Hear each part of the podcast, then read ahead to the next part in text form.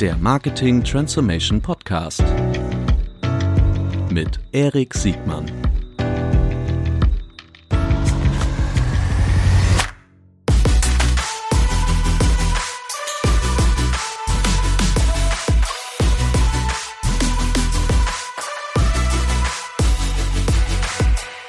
Herzlich willkommen zu einer neuen Folge des Marketing Transformation Podcast. Heute mit Chris von Pulse Advertising. Hallo Chris. Hi. Ich freue mich super auf diese Folge, denn ähm, gut, dieser ganze Podcast ist für mich eine Lernveranstaltung, aber heute möchten wir was über Influencer Marketing lernen. Influencer Marketing, die Gattung, von der ich denke, dass sie eventuell die Lücke, die TV zukünftig oder vielleicht auch jetzt schon aufreißen wird, irgendwie decken kann. Also Bedarfsweckung, Upper Funnel Marketing durch Influencer Marketing. Ähm, ob das eine zutreffende Hypothese ist oder nicht, werden wir gleich von dir erfahren. Äh, aber Chris, bitte stell dich kurz selbst vor. Genau, vielen Dank für die Einladung. Pulse Advertising, wir sind Marktführer im Influencer-Marketing geworden, am Ende als Kreativ- und Mediaagentur in einem in dem mhm. Bereich. Mhm. 2014 in Hamburg gegründet, sind jetzt 100 Mitarbeiter über mehrere Standorte, also sind auch im Ausland, sind in die USA gegangen, äh, nach UK, nach Italien mhm. und arbeiten auch mit chinesischen Kunden. Krass. Die, ähm, die, äh, ich glaube, ihr gehört mit zu den europäischen oder mindestens zu den deutschen Marktführern äh, in, in diesem Segment des Influencer-Marketings. Ich habe verstanden, dass ähm, deine Mitgründerin Lara und du, dass ihr eigentlich gar nicht mit einer Influencer-Agentur gestartet seid, sondern mit einem Modelabel. Stimmt das? Das stimmt, ja. Und bis heute im Übrigen, ich kann dir gar nicht sagen, äh, was sonst im Markt passiert. Ich gucke wenig nach rechts und links, was andere Influencer-Agenturen oder Agenturen in dem Bereich machen. Ja. Wir haben immer gesagt, wir finden unseren eigenen Weg. Und wir haben nach der Uni ein Modelabel zusammen gegründet. Ja. Haben natürlich gedacht, alle warten auf unsere neuen Produkte. das war nicht der Fall und das Problem war, wir hatten kein Geld, Werbung zu schalten. Ja. Und dann mussten wir andere Wege finden, kamen auf Influencer, haben selber gemerkt, 2014 war das, da hieß das glaube ich auch noch gar nicht so, ja. was müssen wir machen, damit es funktioniert, haben begonnen, anderen zu helfen und das hat dann zu der Idee zu Pulse Advertising geführt. So richtig, also aus einem inneren Bedürfnis, auch Bedürfnis, aus, aus, einem, aus einem Need heraus. Das ist ja praktisch idealtypisch, die idealtypische Gründer-Story. Äh, die, äh, ich muss gestehen, ich weiß schon einiges über Influencer-Marketing, da kommt man ja nicht dran rum, aber ich glaube, wie viele aus meiner Generation, alle Sachen, die noch nicht erfunden waren, als irgendwie erwachsen wurdest, irgendwie sind ja erstmal suspekt. Ich fremdel immer noch mal äh, mit dem, mit dem Medium, weil ich einfach immer noch mehr verstehen muss und mehr lernen muss. Ich habe aber schon gesehen, dass Influencer-Marketing eins der ganz klaren also gerade im Upper Funnel Marketing in vielen Situationen ein ganz zentrales äh, Instrument ist, um, um zumindest Demand Generation irgendwie zu machen. Magst du uns so ein bisschen durchführen, wie Influencer Marketing sich entwickelt hat aus deiner Perspektive und äh, welchen Stand es heute hat und natürlich auch die, die Bedeutung, die wir zukünftig äh, erwarten können und für welche Marken oder welche Verticals Influencer Marketing zentraler sein wird als für andere? Gerne. Ich glaube, wir setzen eigentlich auf zwei Grundbewegungen in der Medienwelt auf. Und zwar einmal der Konsum wird deutlich digitaler. Mhm. Jetzt über das letzte Jahr natürlich nochmal mit einem großen Push. Mhm. Das heißt, die Menschen verbringen mehr Zeit auf digitalen Medien, vor allem auf sozialen Medien. Mhm. Das einmal für die Aufmerksamkeit, wo hole ich Leute ab. Mhm. Gleichzeitig ist es so, die Toleranz für Werbepausen sinkt. Also wenn ich Fernsehen gucke, dann fällt es mir schwer, bei einem Film zu sagen, okay, ich gucke mir jetzt sieben Minuten Werbung an. Das ist aber nicht nur im Fernsehen so. Ich glaube, diese Schwelle ist auch auf YouTube, auch auf sozialen Medien schwierig. Das heißt, die Aufmerksamkeit, die Toleranz für Werbung sinkt und über Influencer im klassischen Sinne ja Testimonials und in deren Content erreiche ich Menschen erstens da, wo sie ihre Zeit verbringen und vor allem in einem Format, was sie sich aktiv aussuchen, das wollen sie gucken. Mhm. Also die subscriben, die followen diesem Influencer und sind damit erstmal offen für die Ansprache. Wenn ich da die Markengeschichte platziere, baue ich am Ende den ersten Kontaktpunkt auf zum neuen Konsumenten, zu, zu dem Menschen und äh, habe damit schon mal erst erstmal den ersten Erfolg, wie du sagst, im Upper Funnel, diesen, die Journey, die Consumer Journey zu starten. Mhm. Du hast aber sicher recht, der erste Kontaktpunkt reicht nicht. Mhm. Die Frage ist, wie schaffe ich den zweiten, dritten, vierten Punkt, bis jemand tatsächlich zum Kunden wird? Und da hat sich Influencer Marketing wahnsinnig entwickelt, auch über die letzten Jahre. Also früher wussten wir höchstens, was waren die Follower und was sind die Likes. Jetzt wissen wir viel mehr über die Zielgruppen. Wer setzt sich da mit dem Content auseinander? Wer reagiert darauf? Wer klickt? Und das nutzen wir. Das heißt, wir, wir äh, setzen fest, dass wir einmal Inhalte in erster Linie mit diesem Influencer produziert haben, können diese jetzt aber für den zweiten, dritten, vierten Kontaktpunkt über Performance Marketing nochmal ausspielen, um am Ende nicht nur, wenn es ein Auto ist, äh, die, die coole Road Journey, die, die, den Roadtrip zu teilen, sondern von da bis zur Probefahrtvereinbarung immer konkreter und kommerzieller zu werden. Mhm. Ähm, da helfen uns dann eben Themen wie Performance Marketing, wobei das immer enger auch sich verzahnt. Früher war es eben ganz getrennt. Du konntest mit Influencern arbeiten, die haben gepostet und unabhängig davon hast du dann Performance oder deine Paid-Werbung geschaltet. Mhm. Wenn ich mir Plattformen wie TikTok anschaue, die verbinden das immer tiefer, aber genauso auch Instagram, YouTube und andere, dass die Grenzen verschwimmen. Weil heute postet der Influencer und erreicht seine eigene Zielgruppe. Ich kann jetzt aber bei vielen Netzwerken eben nochmal Budget auf diesen Post legen und mit dem Absender der Person dieses Influencers weitere Zielgruppen erreichen. Mhm. Das heißt, hier habe ich diese Trennung gar nicht mehr. Mhm. Und deswegen, wenn ich auch sage, wir sind eine Mischung aus Kreativ- und Mediaagentur, ich glaube auch, dass diese Bereiche immer enger zusammenwachsen. Ne? Dass es nicht nur die Produktion ist, die übergibt an Media, sondern dass das eine auf das andere ähm, eine Wechselwirkung hat. Und das ist ja vermutlich nicht nur bei euch so, äh, sondern auch auf der Seite eurer, eurer Advertiser. Ne? Die müssen ja auch mehr diese, dieses, das, das Thema Offering, Produkt, Marktfit ähm, und Kreation irgendwie gemeinsam mit euch denken und auch mit den Kreatoren. Ich überlege gerade, ähm, von welcher Seite man am besten diesen, diesen Markt beleuchtet. Vielleicht fangen wir einfach mal mit den, mit den Advertisern selbst an. Ähm, so die, die Entstehungsgeschichte, also zumindest so, so Influencer-Marketing ist ja voller Anekdoten. Und ich habe immer die Schwierigkeit, aus, diesen, aus dieser Summe der Anekdoten wirklich ein, ein klares Muster, was irgendwie belastbar ist und äh, nicht nur die Erfolgsstories darstellt, sondern auch durchaus die Pfade, die vielleicht nicht zum Erfolg führen, mhm. irgendwie deutlich macht. Äh, aber irgendwie meiner Wahrnehmung ist Influencer groß geworden mit, mit Direct-to-Consumer-Situationen, äh, wo über, über so einen Umweg, zum Beispiel den Gutscheincode, verhältnismäßig deterministisch irgendwie aufgelöst werden könnte, welcher Influencer eigentlich welchen, welchen Erfolgsbeitrag irgendwie gebracht hat. Äh, auf der Parallelstufe gab es auch die Influencer-Welt, die im Grunde mehr diesen Reichweiten-Kontakt-Ansatz äh, äh, verfolgt haben. Und das waren dann eher die FMCGler, mal, breitstreundere Marken, die halt vielleicht nicht so die letzte Meile zum Endkunden äh, auf, auflösen konnten. Welche Welt hat sich mehr durchgesetzt? Also vermutlich leben die immer noch parallel, aber wie sind so die Entwicklungsstufen dieser, dieser zwei Bewegungen äh, einzu, einzuordnen? Das stimmt. Als wir angefangen haben, 2014, 15, waren es ganz viele junge Digital-Startups, die oft auch gar nicht mit Investoren, sondern selber ihre ersten mhm. Umsätze gemacht haben und dann gesagt haben, wo investiere ich in Werbung und das über Influencer gemacht haben und das auch sehr erfolgreich. Mhm. Ich erinnere mich noch, äh, dass ein Kunde mit Kylie Jenner einen Post abgesetzt hat und aus einer traditionellen Perspektive wahrscheinlich verrückt, weil es war nicht klar, wer ist genau die Zielgruppe auf Instagram, also wer sind die Follower, wo kommen die her, wer ist das wirklich genau, äh, wie viele Interaktionen oder wie viel konkrete Reichweite erziele ich. Aber uns und mit dem Kunden war eigentlich in der Planung klar, die Person ist super relevant in den Zielgruppen. Wir haben einen, einen super attraktiven Kanal und jetzt ist die Frage, welchen Wert messen wir dem bei? Mhm da noch ganz wenige aktiv waren, war das sicher noch eine sehr frühe Arbitragephase, wo ich noch verhältnismäßig günstig kaufen konnte. Mhm. Und in der Phase sind ganz viele dieser äh, Daniel Wellington, Captain Sun und Co. Unternehmen entstanden, die eben sehr smart gesagt haben, okay, wir glauben daran, dass wir hier Menschen abholen können. Wir probieren das aus und dann, genau, timen wir eben Montag postet der eine, Dienstag der nächste und dann gucken wir mal, wann wir am meisten verkaufen das ist äh, heute immer noch erfolgreich, wenn ich auf neue Plattformen gehe. Mhm. Also wenn ich über TikTok zum Beispiel vor zwei Jahren gesprochen habe in Deutschland, dann wurde das ganz viel noch eher belächelt. Man hat gesagt, ja, das ist die Kinderplattform, da sind ja nur ja. Kids drauf und sind das schon meine Kunden.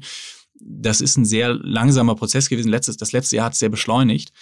Aber so wie TikTok haben sich immer wieder neue Plattformen ergeben und das wird auch sicher passieren. Und dann ist eben die Frage, will ich früh ins Risiko ja auch gehen und eventuell auch Investitionen tätigen, die sich nicht auszahlen, daraus aber lernen oder warte ich bis zu einer späteren Phase, wo es wirklich konkreter messbar ist, um dann ins Influencer-Marketing reinzugehen.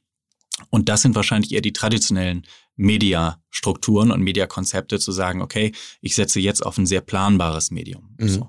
Und äh, Hello Buddy war auch eins dieser Unternehmen im äh, Direct-to-Consumer, sehr erfolgreich, was ja jetzt von Henkel übernommen wurde. Mhm. Das heißt, da treffen wahrscheinlich zwei Strukt unterschiedliche Strukturen aus dem Konzern und aus dem jungen Startup aufeinander.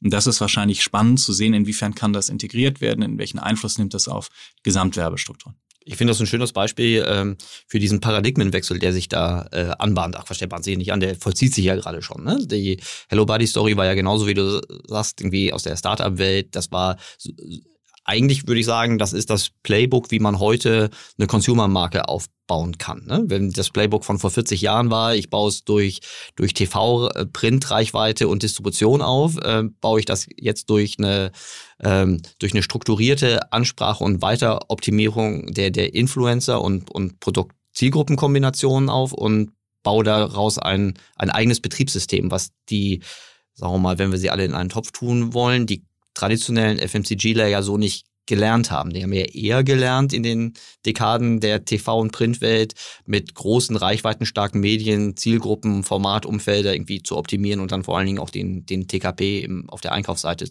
zu optimieren und zu, und zu steuern. Äh, das weitere Beispiel, was hier auch gerade in Hamburg immer genannt wird, ist About You, die ja auch einen sehr strukturierten Ansatz im, im Influencer-Marketing äh, verfolgen. Ich habe aber das Gefühl, dass es noch die andere Welt gibt, die ähm, immer wieder mal mit Influencern versuchen zu kooperieren, auch mehr so auf einer, auf einer, sagen wir mal, Testbasis und es dann wieder nach, nach den ersten Versuchen dann wieder, wieder einstellen, äh, weil nicht sofort, sagen wir mal, wirklich belastbar, messbare Ergebnisse irgendwie stattfinden. Mhm. Woran liegt das? Mhm. Also es, zwei Sachen. Ich glaube, einmal wie du sagst, das ist ganz interessant, das demokratisiert aktuell die Werbung am Ende. Mhm. Ich, früher musste ich sagen, ich habe einen neuen Titel, ein neues Magazin, wie mhm. bekomme ich das an den Kiosk, mhm. um Zugang zu Menschen zu bekommen oder wie bekomme ich eine Sendefrequenz vielleicht als Fernsehsender. Also aus einer Media-House-Perspektive ist es ja gar nicht so einfach, äh, den nächsten erfolgreichen Radiosender oder den äh, TV-Sender aufzubauen. Heute habe ich eben einen sehr einfachen Zugang zu Menschen und die Menschen suchen sich aus, folge ich oder folge ich nicht. Das heißt, diese Media Power, zu sagen, ich schränke den Markt ein, die gibt's nicht mehr. Mhm. Und ähm, inwiefern das sich bei Unternehmen strukturiert, ja, ich glaube, es ist gar nicht so einfach, ehrlicherweise. Mhm. Es ist auch die Frage, wie ich sage, ist das was, was alleine lebt oder was eben auf andere Bereiche Einfluss nimmt? Ist vielleicht ein Influencer jetzt auch statt einem Model das Testimonial in einer Werbeproduktion, die trotzdem ja noch in anderen Bereichen mhm. läuft? Was ganz äh, interessant ist, ist auch, mit welchen KPIs gehe ich daran? Also wie bemessen, was heißt Erfolg für mich? Mhm. Und äh, das sind natürlich einerseits, wie du sagst, im Upper Funnel Kontakte, die ich mit der relevanten Zielgruppe aufbaue. Das heißt, ich kann am Ende auf TKP-Basis vergleichen, was kaufe ich ein, wie vergleiche ich das mit anderen Kanälen. Ich kann aber im nächsten Schritt durch aktive Links jetzt ja auch besser nachvollziehen, wie werthaltig ist das. Mhm. Also die Klicks, die ich beziehe, verbringen die mehr Zeit auf meiner Webseite, kaufen die mehr oder weniger. Das heißt, ich habe noch eine ganz andere, andere Qualität auch, die ich messen kann. Und äh, ja, das ist sicher ein, jetzt ein Angriff auch auf traditionelle äh, Medienkanäle, wo das ganz schwierig ist, so faktisch nachzuvollziehen. Wobei auch da sicher, dass noch etwas Google hinterher ist, die wahrscheinlich sehr ins Detail gehen können. Ja, ähm, das ist super spannend. Bevor wir auf die, auf die ähm, Publisher- oder Influencer-Seite ähm, äh, schwenken, gibt es Marktzahlen oder hast du Erkenntnisse, welche Art der Geschäftsmodelle auf Seiten der Advertiser oder welche Verticals am, am, am also über so einen Index am, am meisten in Influencer-Marketing investieren und welche sind noch äh, zurückhaltender und was, was sind die mhm. Ursachen dafür? Ganz grundsätzlich ist, am Ende sind wir alle Konsumenten. Mhm. Ob das ein B2B-Produkt ist mhm. für uns vielleicht oder auch ein B2C-Produkt. Ich glaube, dass es im B2B-Targeting deutlich schwieriger ist, Nischen genau die richtigen Menschen zu erreichen. Dann sind es Kanäle wie LinkedIn und Xing vielleicht, die ich nutze.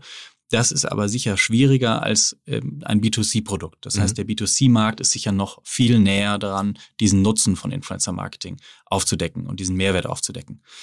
Ähm, wenn ich innerhalb der B2C-Brands oder des Markts bin, glaube ich, dass es nicht an der Produkt Kategorie liegt, ob es erfolgreich ist. Also mhm. wir haben sowohl Automobilkooperationen, ähm, wo ich sehe, dass auch Autos verkauft werden über mhm. Influencer, wo, wo, eine Anzahlung geleistet wird, dass mhm. also auch messbar verkauft wird, mhm. als aber auch äh, Affektkäufe, die an der Kasse mitgenommen werden oder kleine Produkte und günstigere Produkte.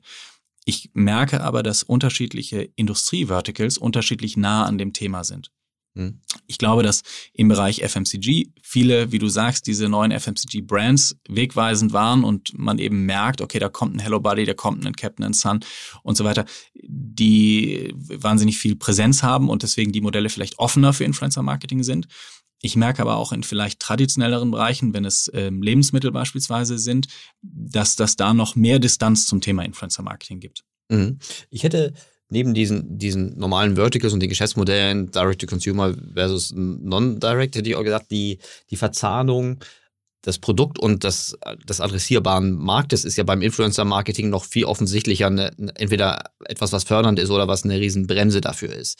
Die, wie so oft in so Plattformen ähnlichen Sachen ist, so, so die Produkteigenschaft muss halt mehr hergeben als äh, nur so Oberfläche Storytelling. Ich stelle mir da super schwer vor, den beliebigen Schokoriegel erfolgreich durch Influencer-Marketing anzumachen, als eine echte Produktinnovation, sei es im, im Kosmetik, im Fashion oder im, im Consumer Electronics Bereich irgendwie äh, zu konsumieren. Also verändert das auch die Advertiser so ein bisschen, was ihr Storytelling und ihre Produkteigenschaften angeht?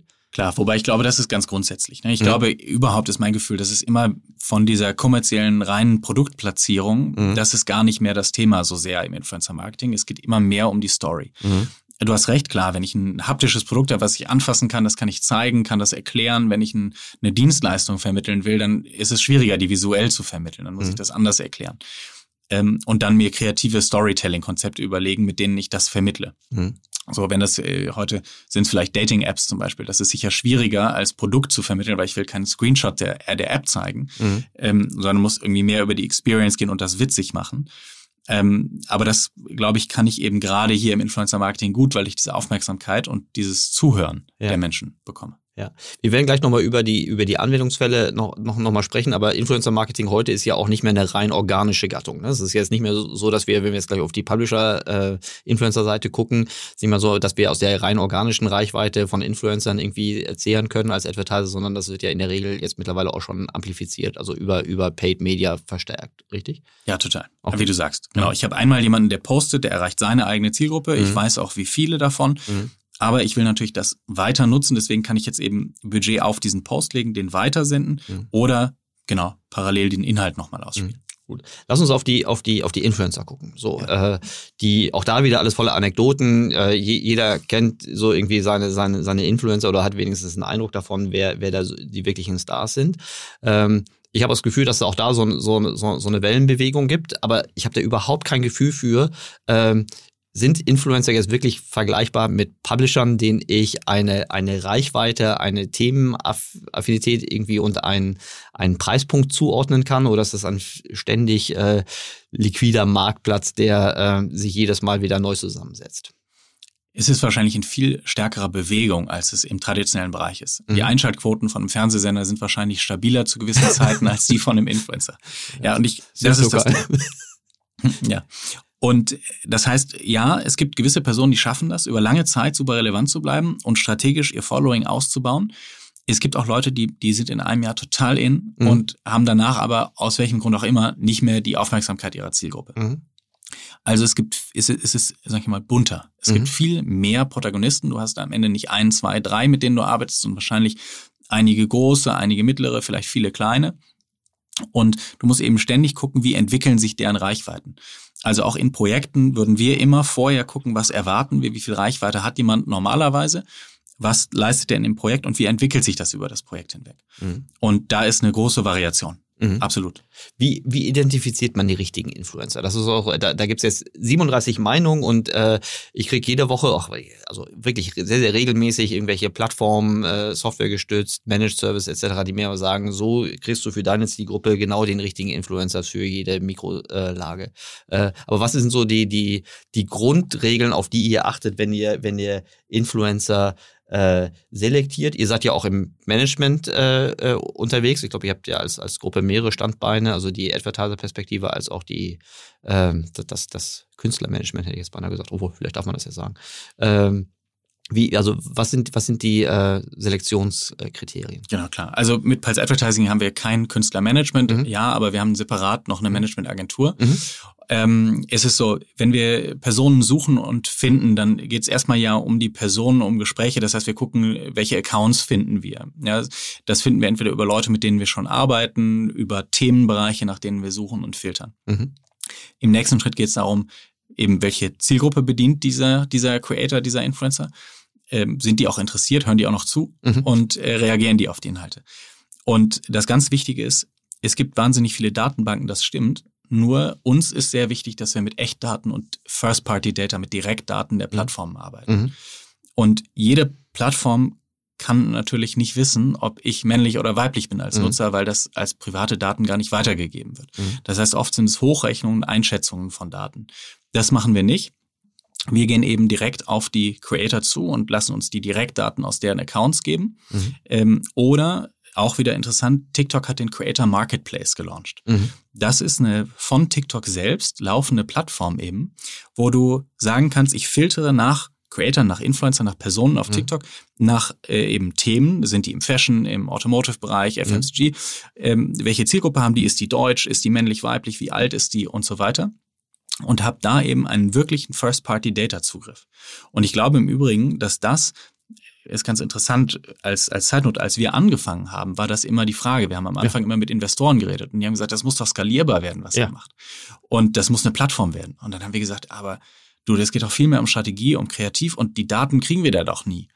Und haben uns dann dagegen entschieden, haben Ja, uns gegen die schlau. Investoren und, und gegen das Konzept entschieden. Wir haben allerdings alle gesagt, damit werdet ihr scheitern.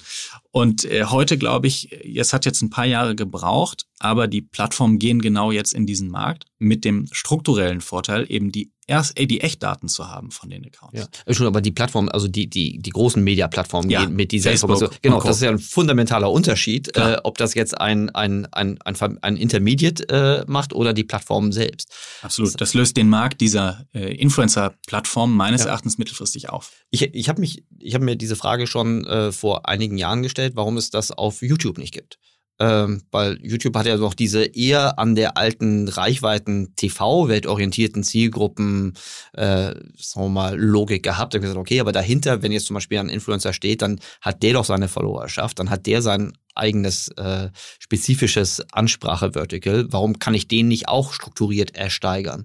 Ähm, aber vermutlich war das äh, aus der Google-Perspektive noch nicht so relevant, weil ByteDance, also TikTok hat es ja als erstes umgesetzt.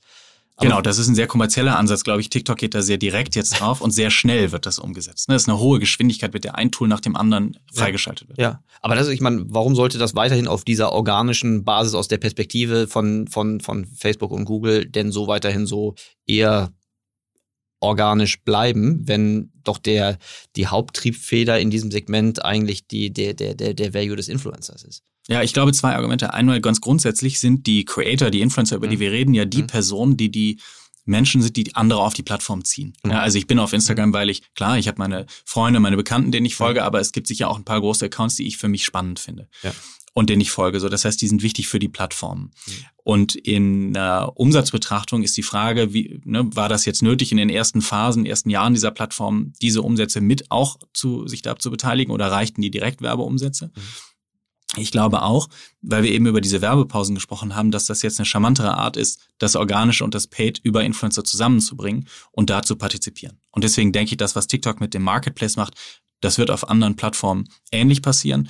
Und über diesen Marketplace finde ich nicht nur die Leute, sondern ich kann eben auch deren Posts werblich ausspielen, verlängern und die, die Insights da haben, ohne das über den Influencer-Account machen zu müssen. Ja, das ist ja spektakulär, weil das ja deutlich dichter uns an diese deterministische Budgetallokation ranführt, die wir ja eigentlich wollen und nicht dieses Hinterhergerechne äh, mit, mit, einem Genau. großen, mit einer großen Fehlerstreuung. Also das heißt aber, wenn ich die richtig verstehe, das heißt, das werden die etablierten, Pla also die älteren Plattformen, Facebook, Google, also Facebook, YouTube, äh, äh, äh, über, übernehmen und nächste Generation äh, vermutlich auch dann praktisch in der 1.0 DNA mit drin haben. Also weiß nicht, wie macht das, ist bei einer Twitch oder so sowas auch schon zu sehen? Ja, du hast immer mehr diese Kombination. Bei Twitch kannst du Bounties schalten. Also da gibt es Mhm. ganz unterschiedliche Projekte, aber es Mhm. gibt immer mehr diese Integration von kommerziellen Inhalten innerhalb der Creator-Accounts oder Mhm. der Influencer-Accounts. Das gibt's auch bei Instagram und auch bei YouTube in gewissen Formaten. Mhm. Nur diese Datenbank, die TikTok da anbietet, das ist jetzt ein First-Mover-Schritt von TikTok im Markt. Richtig cool, weil das führt jetzt so, also richtig cool weiß ich noch nicht, aber auf jeden Fall ist es ja eine richtig, äh, es hilft ja auf jeden Fall der Transparenz. Ne? Also ich glaube, es ist auch kein Geheimnis, dass eine ganze Zeit lang, ähm, zumindest auf der Kreatoren-Influencer-Seite, viele mit dieser Intransparenz gearbeitet haben, dass es da so Paketdeals gab, wo ich dachte, so aus meiner, aus meiner Audit-Brille gesagt habe, oh, da gibt es jetzt wenig Proxys, um sagen zu können, ob das der richtige oder falsche Preis ist. Äh, durch solche Plattformen wird natürlich Transparenz groß und natürlich kickt dann auch ein Versteigerungsmechanismus rein, aber den hat es ja eh schon gegeben. Ne? Also es ist ja nicht so, dass diese die Preisbildung auf der auf der Influencer-Seite irgendwie vollkommen willkürlich war, oder? Aber erzähl mir ein bisschen was zu der, zu der Preisentwicklung. Äh, ich habe das Gefühl, da gab es auch jede Menge Achterbahnfahrten oder gibt es die vielleicht immer noch. Äh, aber wie haben sich Preise, ähm, wie bilden sich Preise außerhalb der, der, der transparenten Seite? Klar. Äh, du hast recht. Als das angefangen hat, wussten die Creator selber gar nicht, was ist es eigentlich wert, was ich ja. mache. Und dann war es bunt von bis, was gefordert wurde. Mhm. Das ist heute anders. Wir benchmarken zum Beispiel in jeder Kampagne äh, auf den Post, auf jede Instagram-Story, auf jedes Produkt runter, welche Ergebnisse sind da geliefert worden, welche waren geplant, welche sind erreicht worden und was waren die Preise, so dass wir sehr klare Benchmarks haben von von bis, was sollte ein Post wert sein. Mhm das ist die Knowledge, die, glaube ich, aufgebaut werden muss. Und die, je transparenter die wird, desto ja, stärker wird auch das Pricing sich festigen. Mhm. Das Pricing richtet sich im Vergleich nach dem TKP auf Impressions aktuell, also auf Mehrfachkontakte auf den mhm. Plattformen, weil das die Währung ist, die ich über alle Netzwerke ausweisen kann. Das reicht aber alleine nicht, weil ich finde jetzt ein Influencer, der hat x Kontakte, die der aufbaut mit einem Post und ich sage vielleicht, das ist mir grundsätzlich den und den TKP wert. Ich muss dann aber ja für mich überlegen, wie viel dessen Reichweite ist für mich relevant, weil wenn nur 20 Prozent in Deutschland sind, dann mag der Gesamt-TKP okay sein, aber für mich in einem deutschen Markt ist es vielleicht doch nicht wirtschaftlich. Mhm. Das heißt, das muss ich immer noch ins Verhältnis setzen und so ist es auch, dass wir sagen, es gibt diese Gesamtpreise, aber wir brechen die dann nochmal auf die Qualität des Creators für diese Kampagne runter mhm. und sage, in der einen Kampagne ist es das absolut wert und äh, das macht Sinn. In der anderen Kampagne mag es für den Creator das wert sein, aber es ist, rechnet sich nicht in der Kampagne. Mhm. Das muss ich noch ein bisschen, ein bisschen nachvollziehen. Also ich verstehe die Sachen wie Reichweite und spezifische Reichweite in einem Markt oder für ein Thema, da fängt es aber schon an mit der Qualität. Ne? Nicht jeder Influencer ist für jedes Thema gleich gut und ich habe auch das Thema mit der mit der Frequenz, ne? Also je, je also meine Hypothese wäre jetzt, je höher die Influencer-Frequenz ist, also je mehr die gesteigert wird, desto, desto vermutlich eher degressiv ist die, ist die Werbewirkung pro einzelnen Post, richtig? Das ist eine interessante Frage, weil wir manchmal gibt es Accounts, da postet jemand am Tag 100 Instagram Stories. Mhm. Und dann ist die Frage aus, aus Kundenperspektive, sollen wir, schadet das, dass der 100 Stories macht? Gehen wir dann nicht unter zwischen diesen Stories? Mhm. Das ist aber bei den Accounts, die, die ihre Reichweite halten auf diesen 100 Stories, gar nicht der Fall, weil die Leute, die sich dann eben grundsätzlich mit diesen Stories auseinandersetzen, trotzdem die Zeit darauf verbringen. Was wichtig ist, ist, welche Werbefrequenz ist da, ne? wie viele Produkte, wie viele Marken werden mhm. da platziert. Weil ich muss schon eine Person haben, die sich am Ende glaubwürdig mit, dem, mit der Marke und dem Thema auseinandersetzt und die nicht mehr als Werbefläche agiert. Mhm. Ich hätte jetzt nur gedacht, okay, ich verstehe, dass es nicht eine, ein, ein festes Ruleset gibt. Ich hätte nur gedacht, dass wenn jetzt zum Beispiel ein Influencer zu der Erkenntnis kommt, dass er jetzt mal eben kurz seinen Ertrag maximieren möchte mhm. und aus den 100 dann halt irgendwie, keine Ahnung, 300 macht, ähm, dass das dann einen deutlich abnehmenderen Grenznutzen für jeden Einzelnen gibt, aber in Summe er natürlich dann vielleicht trotzdem immer noch die, ähm, das, das Intake hat von vielleicht nicht mehr 300, aber von 250 äh, äh, Einzelposts. Und wenn ich das nicht monitor auf der Advertiser oder auf meiner Agenturseite, dass ich dann eventuell so, eine, so, eine, so einen abnehmenden Nutzen habe, ohne dass ich so richtig zuordnen kann, woran das liegt. Ja, wir gucken ja grundsätzlich uns trotzdem aber die Reichweite an. Also mhm. wenn jemand viel oder wenig postet, mhm. das zeigt sich ja direkt. Ne? Wenn es okay. die Leute nervt, mhm. dass er jetzt dreimal so viel postet, dann werden die sich das weniger angucken, die mhm. werden entfolgen und auch selbst wenn sie nicht entfolgen, wird es per Algorithmus die Reichweite reduziert. Das würde ich also merken. Wenn er jetzt die Werbefrequenz macht, würden wir es zurückschalten. Also hast du, hast du die Möglichkeit, so eine Art Frequency, ähm, also du kannst das auf deinen Kunden sehen, aber kannst du es auch auf der, auf der Reichweite, also auf der, auf der Menge Kontakte mal Posts pro Influencer sehen, weil der könnte ja eventuell noch äh, über Plattformen, die du nicht monitorst ähm, oder über Accounts, die nicht deine sind, äh, noch weitere Postings machen. Du meinst, dass der nicht nur auf seinem Account postet, sondern woanders und wir die Gesamtreichweite, die. Oder wäre es egal, wäre es auch eine andere Followerschaft. Ne? Du hast recht, guck mal. Also jedes Mal, wenn man diese alte Medienlogik ansetzt, dann erwische ich mich selbst wieder dabei, dass es natürlich am, die Reichweite immer wieder am, am Influencer hält. Also klar, und deshalb, Ja, die kann sich aber doppeln, ne? Da mhm. hast du total recht. Jetzt sagen wir, einer hat einen tollen YouTube-Account, mhm. hat noch einen Podcast gelauncht. Dann mhm. wird sich ein Teil der, der, der Zielgruppe sicher doppeln. Jetzt die Frage, ist das schlecht? Kann ich die nicht durch die Wiederansprache der Person irgendeinen Mehrwert generieren? Ich habe einen Podcast, wo ich über die Person lerne, über einen Inhalt mhm. und dann im YouTube-Video bekomme ich nochmal ein Tutorial. Mhm. Das muss also nicht schlecht sein, aber das muss ich mir in der Kampagne sicher überlegen, will ich das? Ähm, und das aber zu trennen, das kann ich noch nicht. Also mhm. ich kann nicht sagen, äh, in Post 1 haben wir Personen 1, 2 und 3 erreicht und in Post, äh, in dem nächsten Post will ich Person 4, 5, 6 erreichen. Mhm. Okay. Wie hat sich die Welt für Influencer und für Werbungtreibende verändert, dadurch, dass die, dass die Amplifizierung von, von, von Posts jetzt, glaube ich, von, ich glaube, es fing alles mit rein organisch an, ist dann so hybrid geworden und jetzt habe ich das Gefühl, das Organische ist immer noch gut, um die, um die Followerschaft zu haben, aber ob ich, wenn ich jetzt wirklich Impact brauche, muss ich überwiegend äh, durch, durch Paid Media äh, verstärken. Also stimmt das überhaupt? Und wenn ja, was bedeutet das für, für die zwei Seiten des Marktplatzes? Mm, ja, das würde ich so pauschal gar nicht sagen. Ich glaube, es haben immer noch die Creator wahnsinnig eigenen Drive. Ja, und mhm. das ist ja auch das, warum die Plattformen funktionieren. Wenn das mhm. nicht mehr wäre, dann hätten die Plattformen ein grundsätzliches Problem. Mhm. Instagram, TikTok und Co. Das heißt, die haben schon maßgebliche Reichweiten, über die ich kontaktiere und da hole ich auch den Mehrwert raus, weil das sind die Leute, die sich dreimal die Woche das Video angucken und gefühlt eine persönliche Beziehung aufbauen und damit enger an der Person hängen und enger, glaubwürdiger den Inhalten folgen. Das ist also aus meiner Sicht ein höherer Wert als dann eine reine Ausspielung des Content an dritte Zielgruppen, die mhm. diese Person gar nicht direkt kennen. Mhm. Das ist schon eine strukturelle Unterscheidung. Aber ja, ähm, klar, ich kann durch diesen, diesen Performance-Ansatz native Inhalte vor allem weiter auch verlängern. Also ich habe eben nicht die plastische Werbung, die, weiß ich nicht, Super Bowl-Werbung, die ich ausspiele, die einem auch so also unterbewusst direkt im Feed auffällt als Werbeblock, sondern ich habe Inhalte der Menschen auf diesen Kanälen, die selber ganz nativ produzieren. Und was wir merken ist, wenn wir deren Posts, deren Videos, die sonst auch, die man sonst eben auch finden würde auf Instagram, wenn wir die weiter ausspielen, dann steigen die View-Times, die Leute gucken sich das mehr an, die reagieren mehr, die klicken mehr, eben weil ich glaube, dass dieser strukturelle Unterschied ist, es fällt nicht so als Werbung auf. Mhm. Gibt es? Okay, ja, klar. Also das ist ja, das ist ja die Schönheit. Äh, und vor allen Dingen, das löst ja auch das Problem, dass auf der anderen Seite die Werbeverweigerung äh, so wahnsinnig zunimmt. Und gibt, dafür gibt es ja auch Gründe. Ähm, okay, das verstehe ich. Die, ähm, wie hat sich die, sofern man das überhaupt vergleichen kann, und ich will da auch nicht so eine, so eine, so eine falsche Vergleichbarkeit herstellen, aber kann man das pauschal sagen, wie sich so die TKPs äh, entwickelt haben über die Zeit? Gibt es da irgendwelche Trends, aus denen man was lernen kann?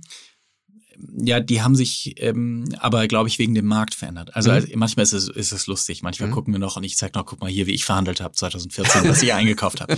Und äh, zeigt das dem Team. Das natürlich äh, ist heute anders. Mhm. Damals haben wir für, äh, ja, also das kann, darf man gar nicht laut sagen, was teilweise die, die Preise waren, weil mhm. das war in der Arbitragephase im Markt, die auch weiterverkauft wurde. Das war für uns jetzt nicht besser. Mhm. Das war einfach der Produktwert, der war zu niedrig. Weil ganz viele Unternehmen gesagt haben, was ist das?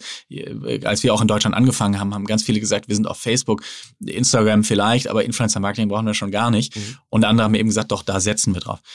Ähm, nur die TKPs können auch nicht auf immer wachsen, mhm. sondern ich werde eben jetzt sehr viel technischer immer in der Analyse, was ist das wert? Also wir haben jetzt wirklich ein Marktlevel erreicht im Preis, wo es nicht mehr um eine weitere Preissteigerung geht, sondern darum geht, äh, wer von den Influencern bringt den wirklichen Wert für diesen CPI, den ich mhm. bereit bin zu zahlen. Mhm. Also mehr auf die Qualität gehe. Mhm. Okay, äh, logisch ist, vermutlich ja. gibt es da auch eine, eine große Spread. Ähm, andere sag mal, Frage, die immer wieder rumgeistert, äh, vielleicht auch mit Vorurteilen versehen, ähm, die Altersstruktur von Influencern und vor allen Dingen auch deren, deren Zielgruppe. Mhm. Ähm, Vorurteile, das sind vor allen Dingen die jungen Menschen. Ähm, meine Hypothese ist, die werden auch alle älter und die äh, laufen eher proportional zum Medien, zum Mediennutzenverhalten, als dass es wirklich eine Frage ist, die nur an den Influencern hängt.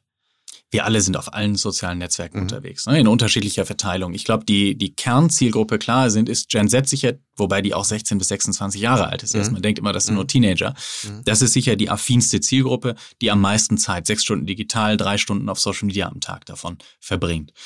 Genauso gucken aber auch meine Eltern YouTube-Videos und äh, kochen davon oder ich bin auch nicht Gen Z, äh, bin dazwischen. Mhm. und genauso muss ich eben eher überlegen, nicht ob die Zielgruppen auf sozialen Netzwerken sind, sondern auf welchen und auf welchen Formaten. Mhm. Und danach mein Influencer-Marketing strukturieren, wer sind meine Zielgruppen und danach habe ich sicher in der einen Zielgruppe mehr einen Anteil von TikTok, in der anderen vielleicht mehr YouTube, in der anderen vielleicht auch Facebook-Werbung, die ich ausspiele. Mhm.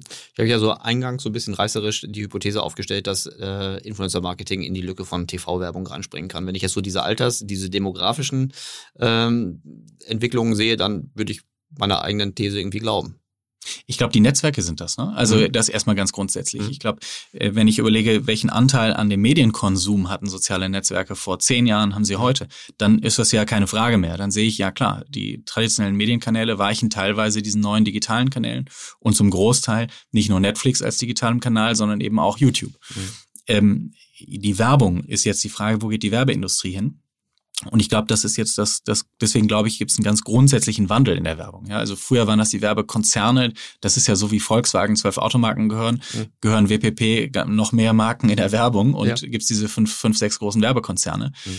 die seit den 80er Jahren gewachsen sind. Ich glaube, das ist schwierig jetzt mit dem gleichen Strukturansatz heute, 40 Jahre später, in einem ganz anderen Medienverhalten überhaupt den Markt noch so zu bedienen.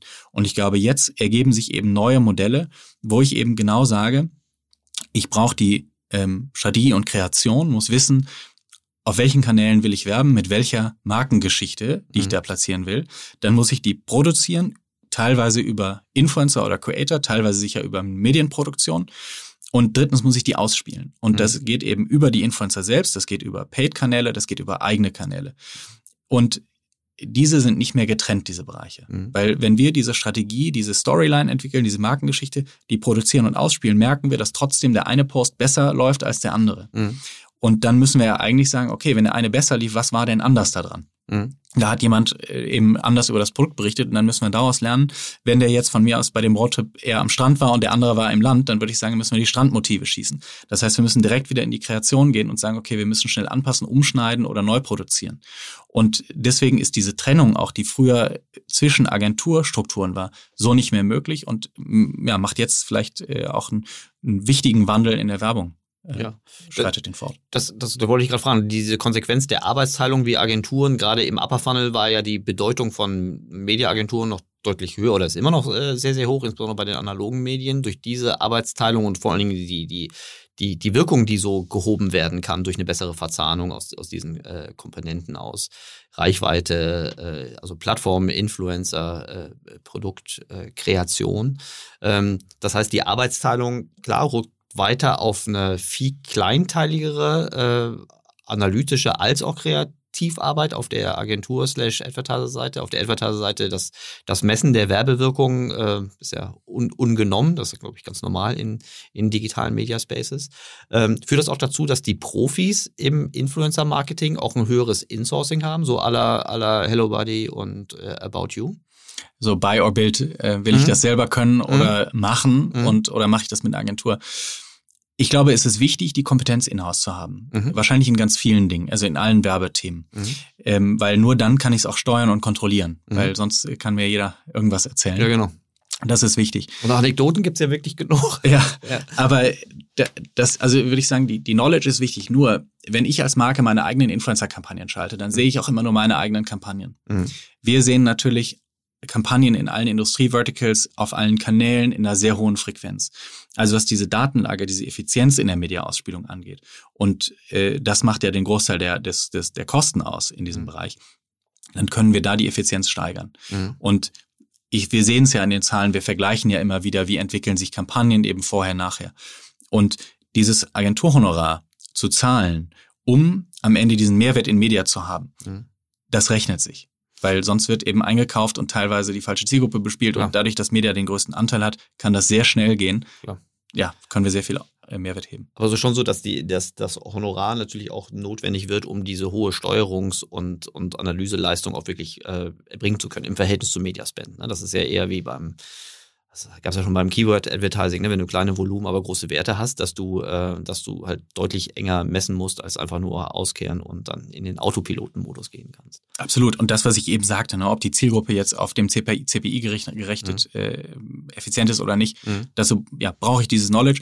Deswegen, was wir ganz viel haben, ist dieses Thema Workshops, Beratungen mhm. am Ende zu sagen, okay, wir müssen dieses Know-how gemeinsam intern, wir müssen mehr verstehen, was das Unternehmen will. Wo sind mhm. die Ziele? Was ist das Produkt? Mhm. Wo soll es hingehen?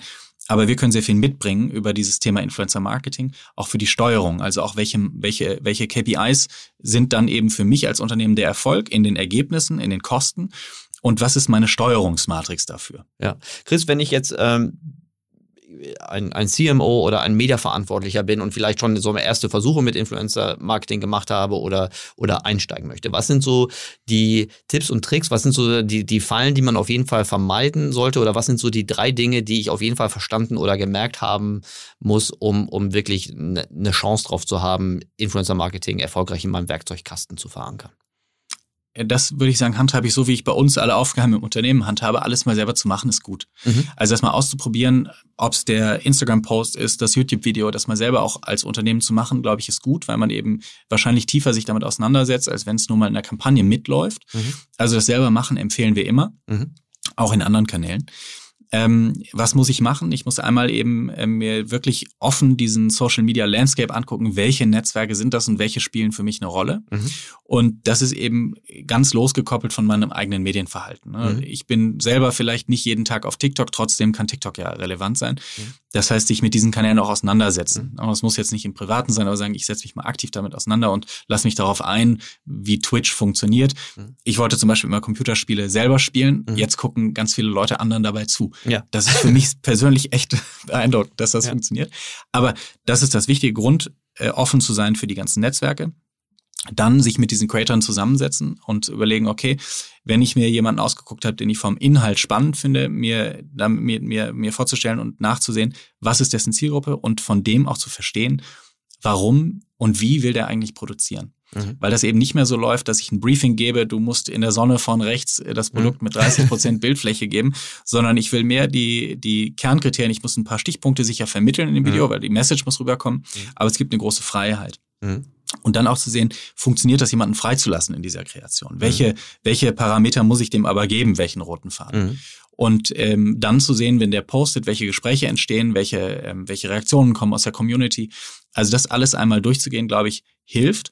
Und dann eben in, die, in den Daten zu sehen, was waren eben die Erwartungen, die ich vorher hatte, was habe ich daraus gelernt aus Datenlage, aus der Zusammenarbeit. Weil, wie du sagst, es ist People-Business. Es ist gar nicht so einfach wie eine Werbefläche, die ich buche.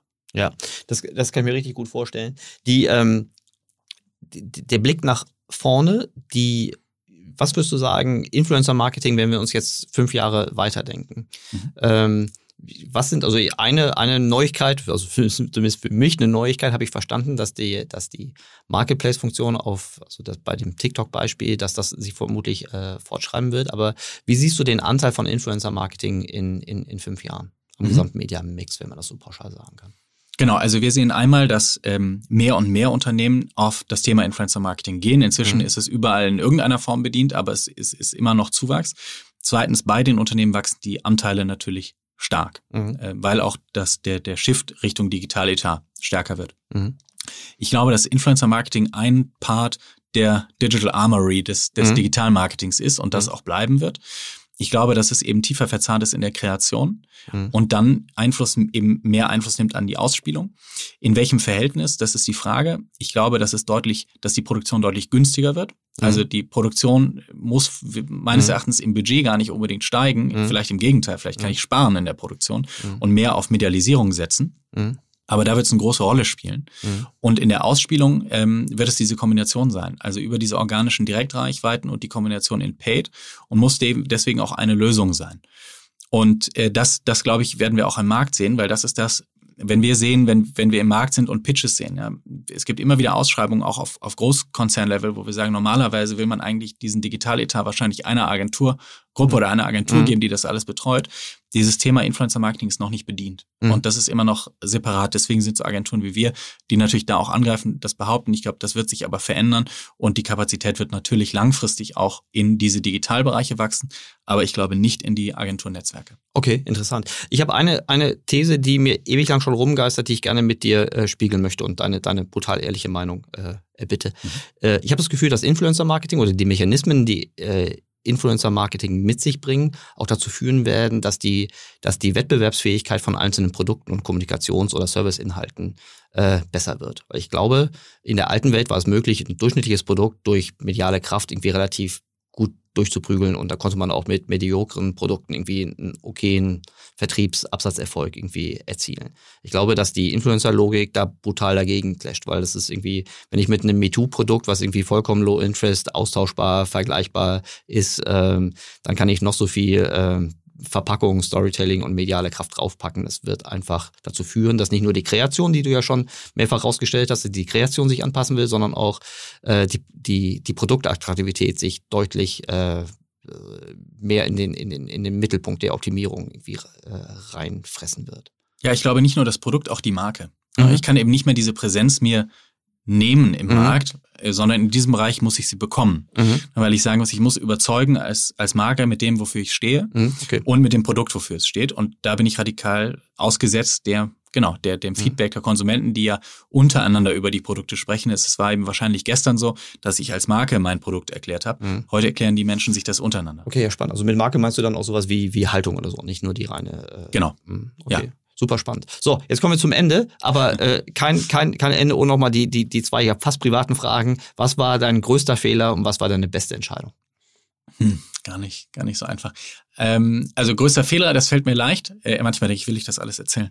Aber ähm, nein, mein, grö mein, größter Fehler war, äh, ich bin ziemlich früh an die Uni gekommen, wusste, glaube ich, selber nicht warum und wo ich hin will vor allem mhm. und habe es nicht ernst genommen mhm. und bin nach zwei Jahren von der Uni geflogen. Also nicht freiwillig, sondern ja.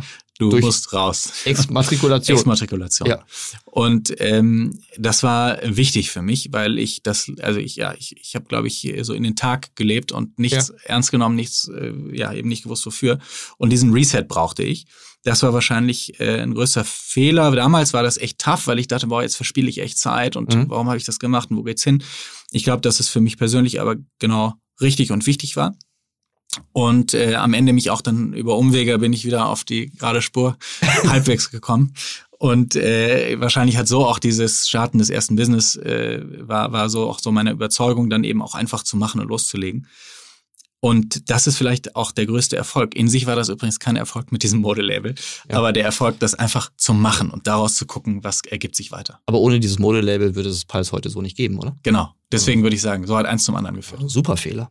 Ja. Finde ich gut. So, jetzt deine beste Entscheidung, rückblickend. Ähm, ja, ich glaube, dass ich glaube tatsächlich da loszulegen. Also mit diesem mhm. mit diesem Business nach der Uni. Ich hatte dann doch noch den die Uni abgeschlossen. Hab, also das wirklich zu gründen. Okay. Mhm. Ja, das wirklich zu gründen, da, mhm. da, einfach einfach loszulegen, weil wir haben immer gedacht, muss ich das Rad neu erfinden. Wir warten mhm. auf die nächste Idee. Mhm. Und äh, ich habe dann gesagt, ganz ehrlich, also Lara und ich gemeinsam, ne, mhm. meine Mitgründerin. Mhm. Und ähm, ich habe gesagt, lass uns doch einfach loslegen. Und äh, habe sie am Ende, glaube ich, äh, überzeugt, eben vielleicht ein bisschen genervt. Mhm. Aber wir haben am Ende ihre Idee umgesetzt, weil sie hatte ihre Masterarbeit zum Thema Modelabel geschrieben, weil sie mhm. eben immer super kreativ war, immer genäht hat und mhm. äh, neben diesem ganzen Marketing- und Business-Interesse. Und dann haben wir eben einfach pauschal nicht irgendeine neue Business-Idee umgesetzt in dem Sinne, sondern die Masterarbeiten haben gesagt, okay, wieso nicht? Das bekommen wir hin.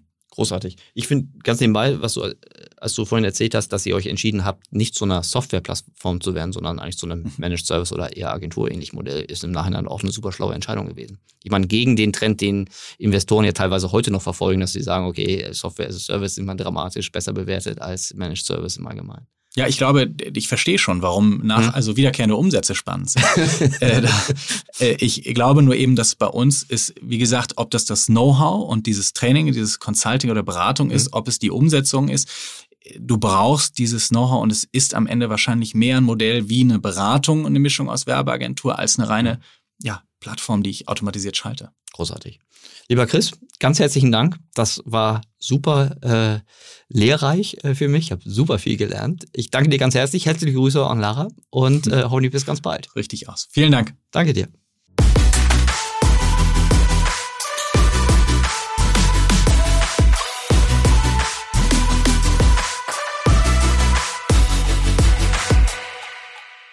Dieser Podcast wird produziert von Podstars bei OMR.